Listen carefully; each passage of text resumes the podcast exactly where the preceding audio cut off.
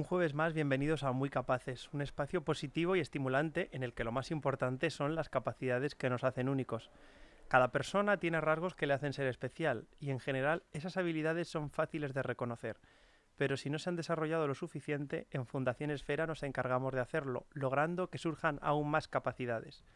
No queremos poner límites y nos encanta sorprender con diferentes propuestas. Por eso queremos compartir con los demás aquello que nos hace diferentes, especiales, inconfundibles.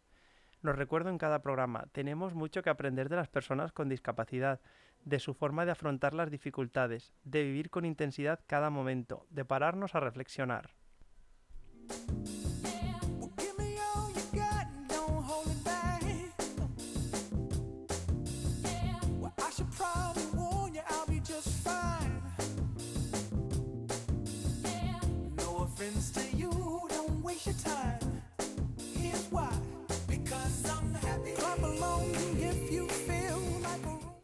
A lo largo de este programa hemos comprobado las ganas que tienen muchas personas con discapacidad intelectual pues de vivir de forma autónoma, ¿no? Como cualquier persona.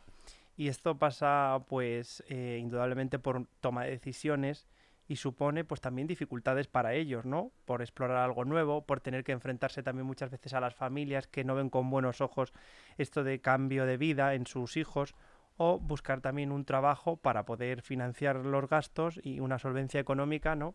Y para mantener una vivienda.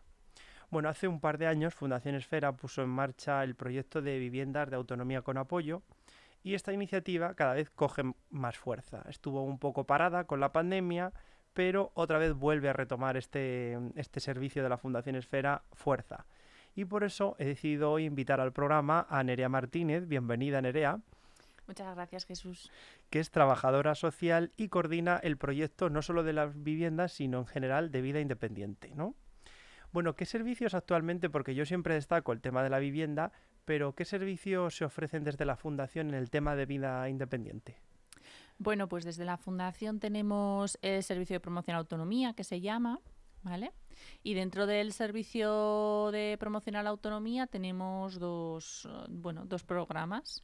Uno son los apoyos en la comunidad y otros son el servicio de pisos de vida independiente.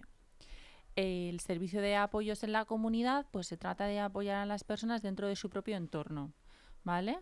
Pues, por ejemplo, gente que a lo mejor tiene un piso y quiere aprender a vivir dentro de su propio piso, sola, ¿vale?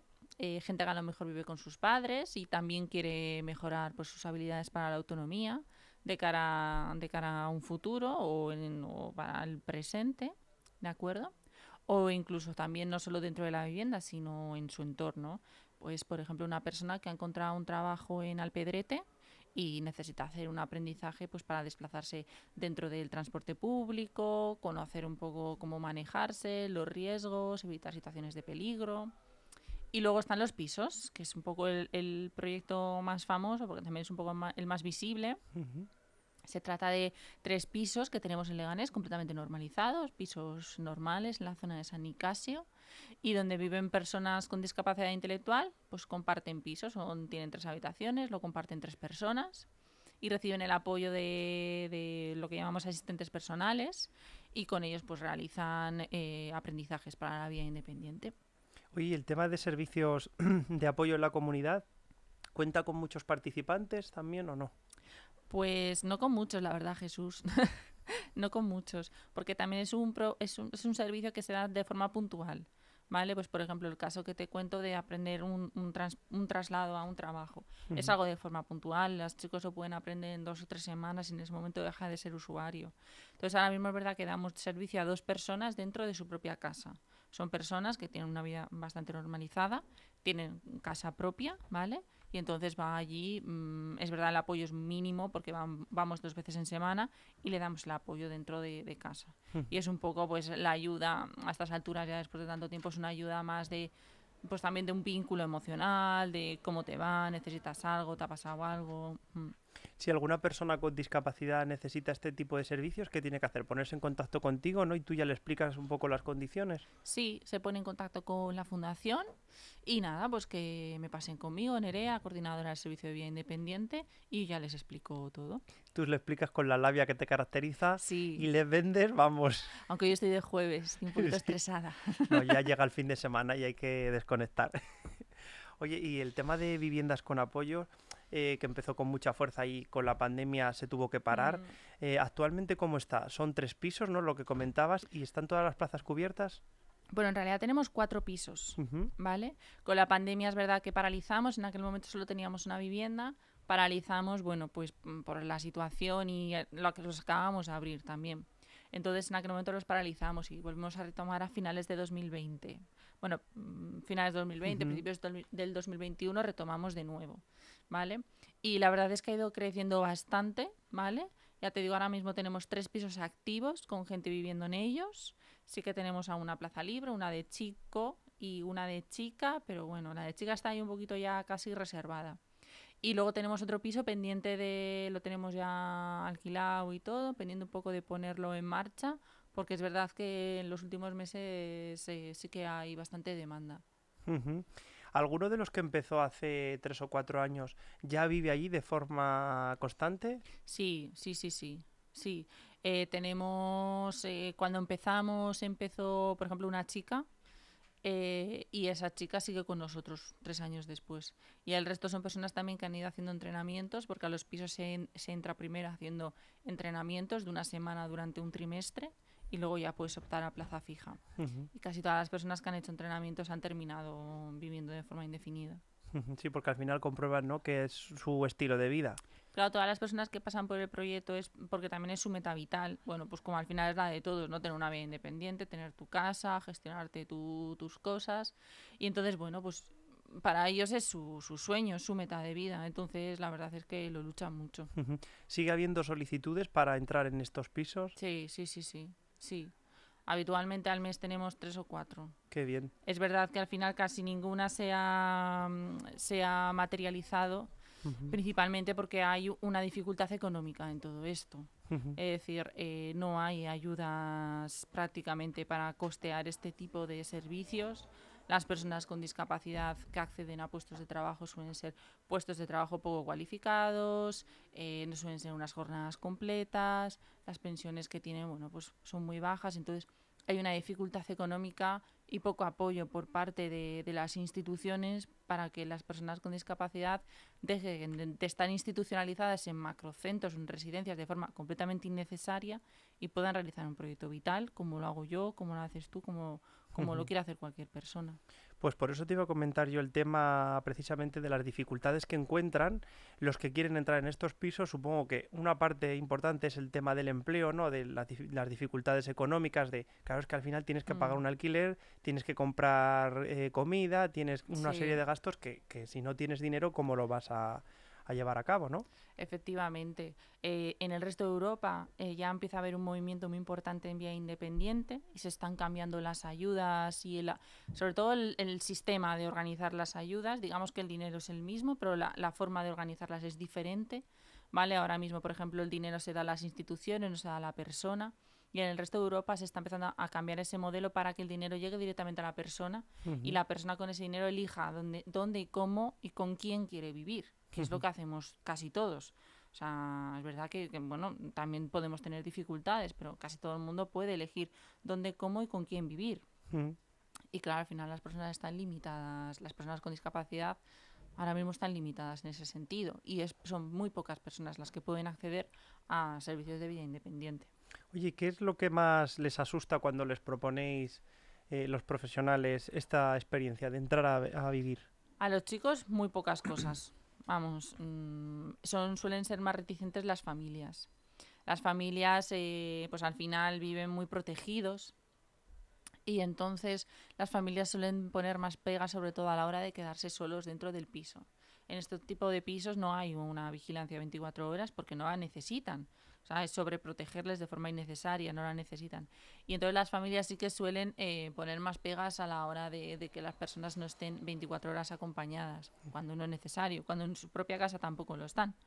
¿vale? Pero es, es, es el mayor miedo. Pero los chicos y las chicas que acceden, no, son unos valientes. O sea, Supongo que el perfil es casi todo gente joven, ¿no? pues no, la verdad. ¿No? ¿Es No. más de adultos? Hay un poco de todo. Sí. Hay gente joven, también hay gente adulta. Nosotros en el piso tenemos ah, desde un chaval que tiene 23 años hasta una mujer que tiene 67. Qué bueno. Y hay un poco de todo. Al final la edad es un número, Jesús. Sí, sí, no, totalmente, ¿no? Lo que me Sí. interesa desde luego es la actitud de ellos, ¿no? Efectivamente, sí, sí, sí, sí. También tengo comprobado que las personas ya con una edad se me, mm, me portan mejor, me dan menos problemas. Hombre, claro, no la están gente ahí joven, en, al final la juventud me la liamos. en la flor de la vida. Bueno, pero también te entretienes con ellos. No, a ver, aburrirte, aburrirte, aburrirme no me aburro, eso no. No. Oye, ¿generalmente lo tramitáis esto los profesionales o son ellos quienes acuden al despacho y dicen, oye, Nerea, me gustaría probar mm, en vida independiente? Hay un poco de todo. Habitualmente son las propias personas las que vienen y te lo demandan, pero también hay mucho desconocimiento por parte de pues de la familia, de los propios usuarios, de este servicio, cómo funciona. Entonces, muchas veces también proponemos nosotros a los chicos, a las familias, oye, ¿por qué no vienes? ¿Por qué no pruebas? ¿Vale? Eso sí que también lo hacemos, sobre todo por eso, porque hay una falta, se conoce mucho la residencia. ¿no? Ahora mismo le preguntas a, cual- a cualquier familia con una persona con discapacidad y te dice, ¿dónde quieres que viva tu hijo? Pues cuando yo falte en una residencia. Ujú, Pero si tiene más hijos, pregúntale, ¿y el resto de tus hijos también? Sí, al final se mantiene esa, esa costumbre, ¿no? De las residencias, por- sobre todo los mayores que lo tienen ahí muy encasillado. Sí, sí, sobre todo efectivamente las personas mayores, pero incluso todavía hay gente que, que siendo más joven todavía tiene esa creencia, ¿no? Ese- esa atención más asistencialista que se ha llevado durante mucho tiempo, pero bueno, pues también forma parte de, nuestro trabajo desde, desde nuestro servicio y también desde Fundación Esfera y el resto de entidades que trabajamos con personas con discapacidad, pues de sensibilizar ir cambiando esa mentalidad.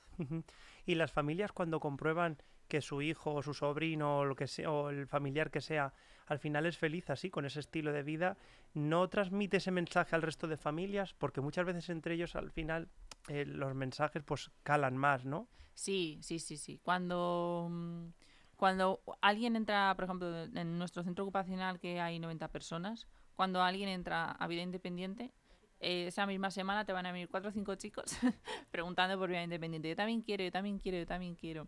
Efectivamente, al final, el, el boca a boca y el ver que, ostras, es que este lo ha hecho y, y fíjate, está aquí, sigue vivo, pues también anima. Bueno, hemos hablado mucho de vida independiente y de la vivienda con apoyos. Voy a pedirle a la compañera de la radio que nos ponga una canción y luego hablamos del tema de, de las tutelas, que Uy. hace un año cambió toda la legislación y a- para que nos cuentes un poco cuál es la actualidad. A ver si puedo, venga. Venga.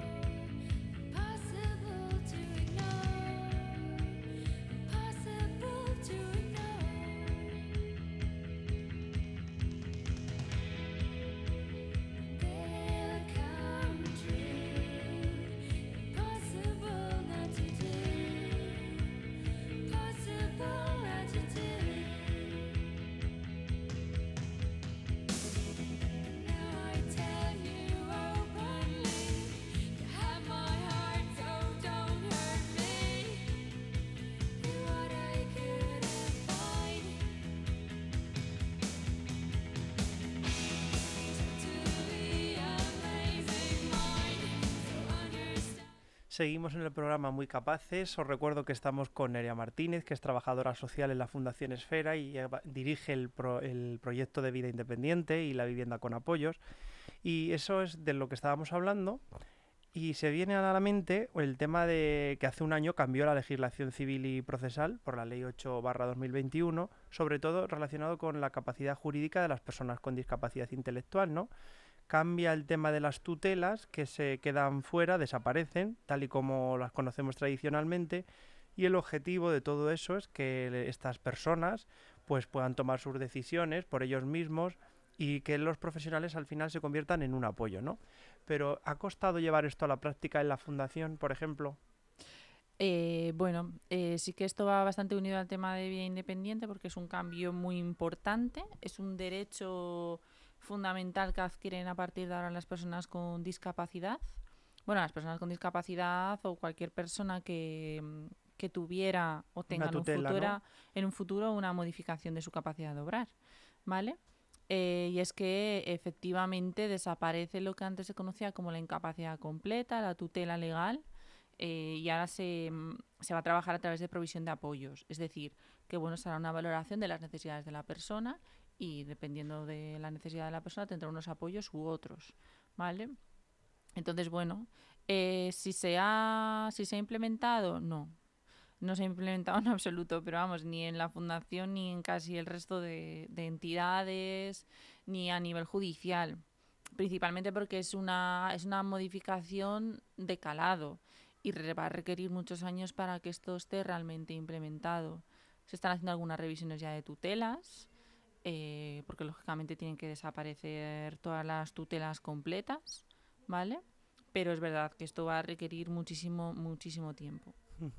Sí, suponía que al final era un tema de años, ¿no? Porque al final es verdad que hay muchas personas con discapacidad y muchas tutelas en España. Sí.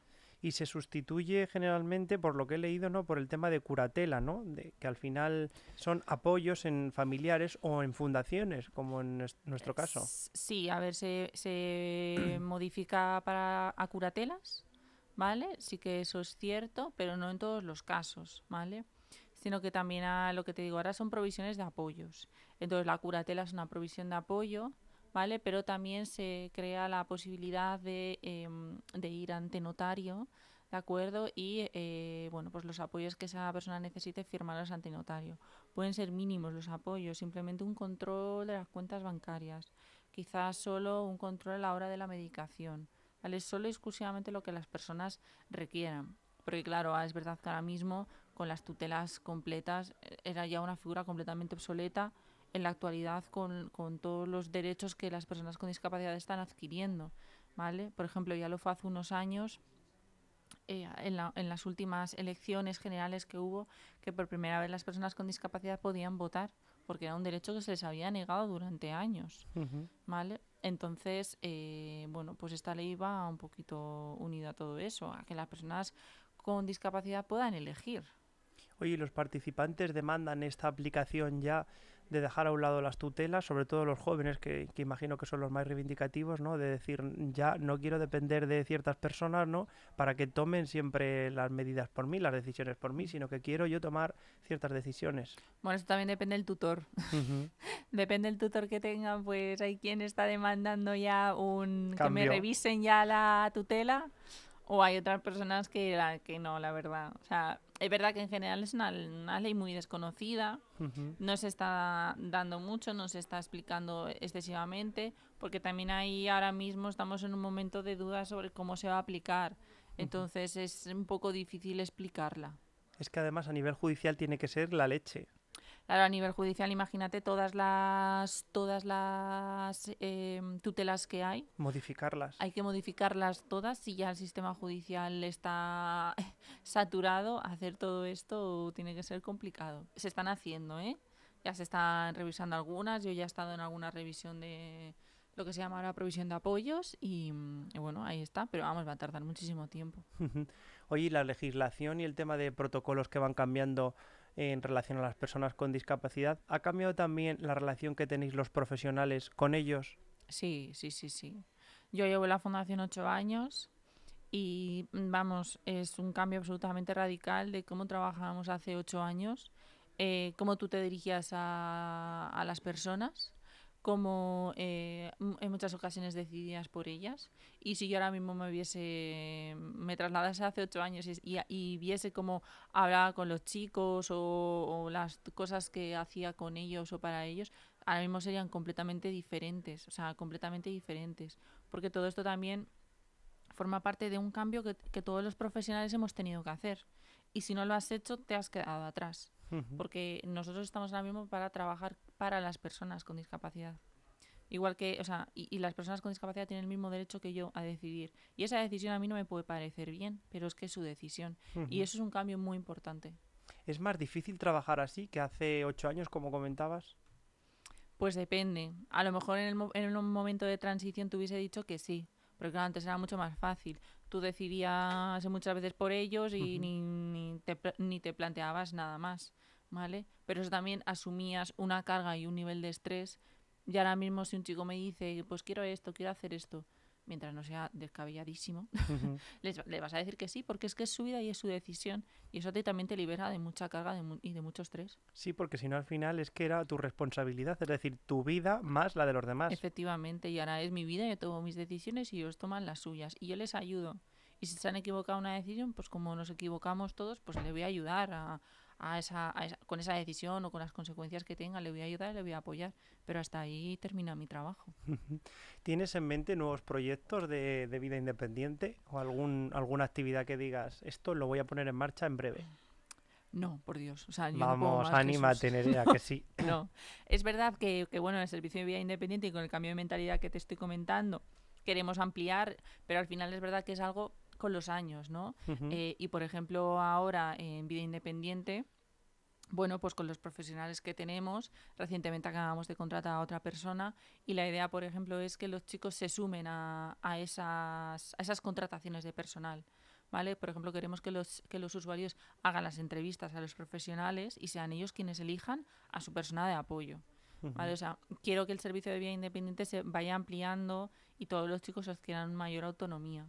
Eso al final es una decisión arriesgada, ¿eh? pero vamos, un paso fuerte. Ah, pero luego vienen a mí y me culpan y dicen, es que a esta persona que has contratado no me gusta, digo, pues contrátala tú. Claro, sí, sí, no, al final es una cosa y que... efectivamente es que tienen razón. Al final es alguien que va a trabajar con ellos. Entonces, conmigo no.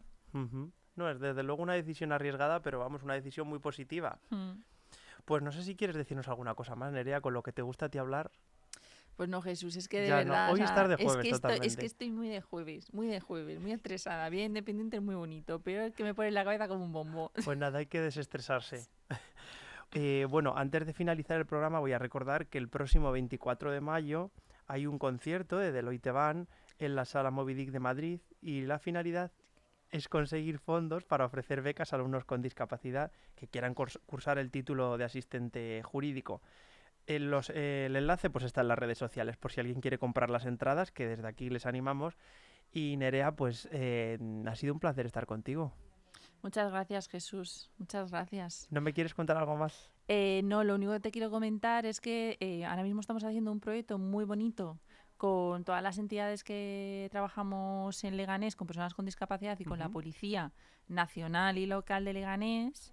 Es un proyecto súper bonito que va unido a provisión de apoyos y a ver si nos un, un- un día nos invitas aquí a todos. y Ay, te qué lo bien, sí, sí. Bueno, ¿me puedes dar un anticipo? Así un poco para dejar el dulzor en la boca. Pues es un proyecto pionero que vamos a hacer en Leganés, en toda España, pionero, que se trata de dar apoyos a las personas cuando van a hacer algún tipo de trámite policial. Qué bueno, porque además eso siempre cuando vas a este tipo de trámites impacta un poco, ¿no? Y sobre todo a las personas con discapacidad. Sí, sí, sí.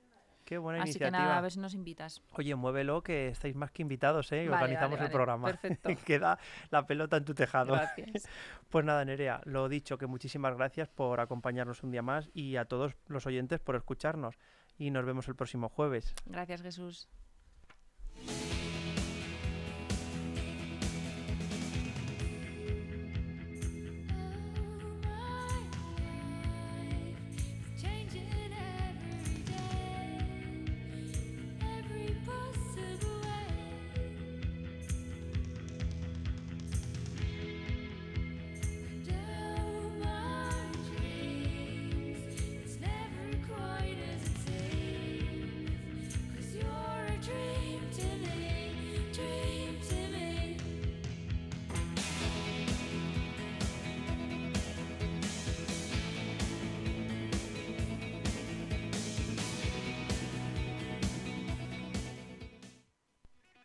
Aún hay algunos que piensan que la radio debe sintonizarse. Nosotros no. Descárgate la app de LGN Radio en Google Play o App Store.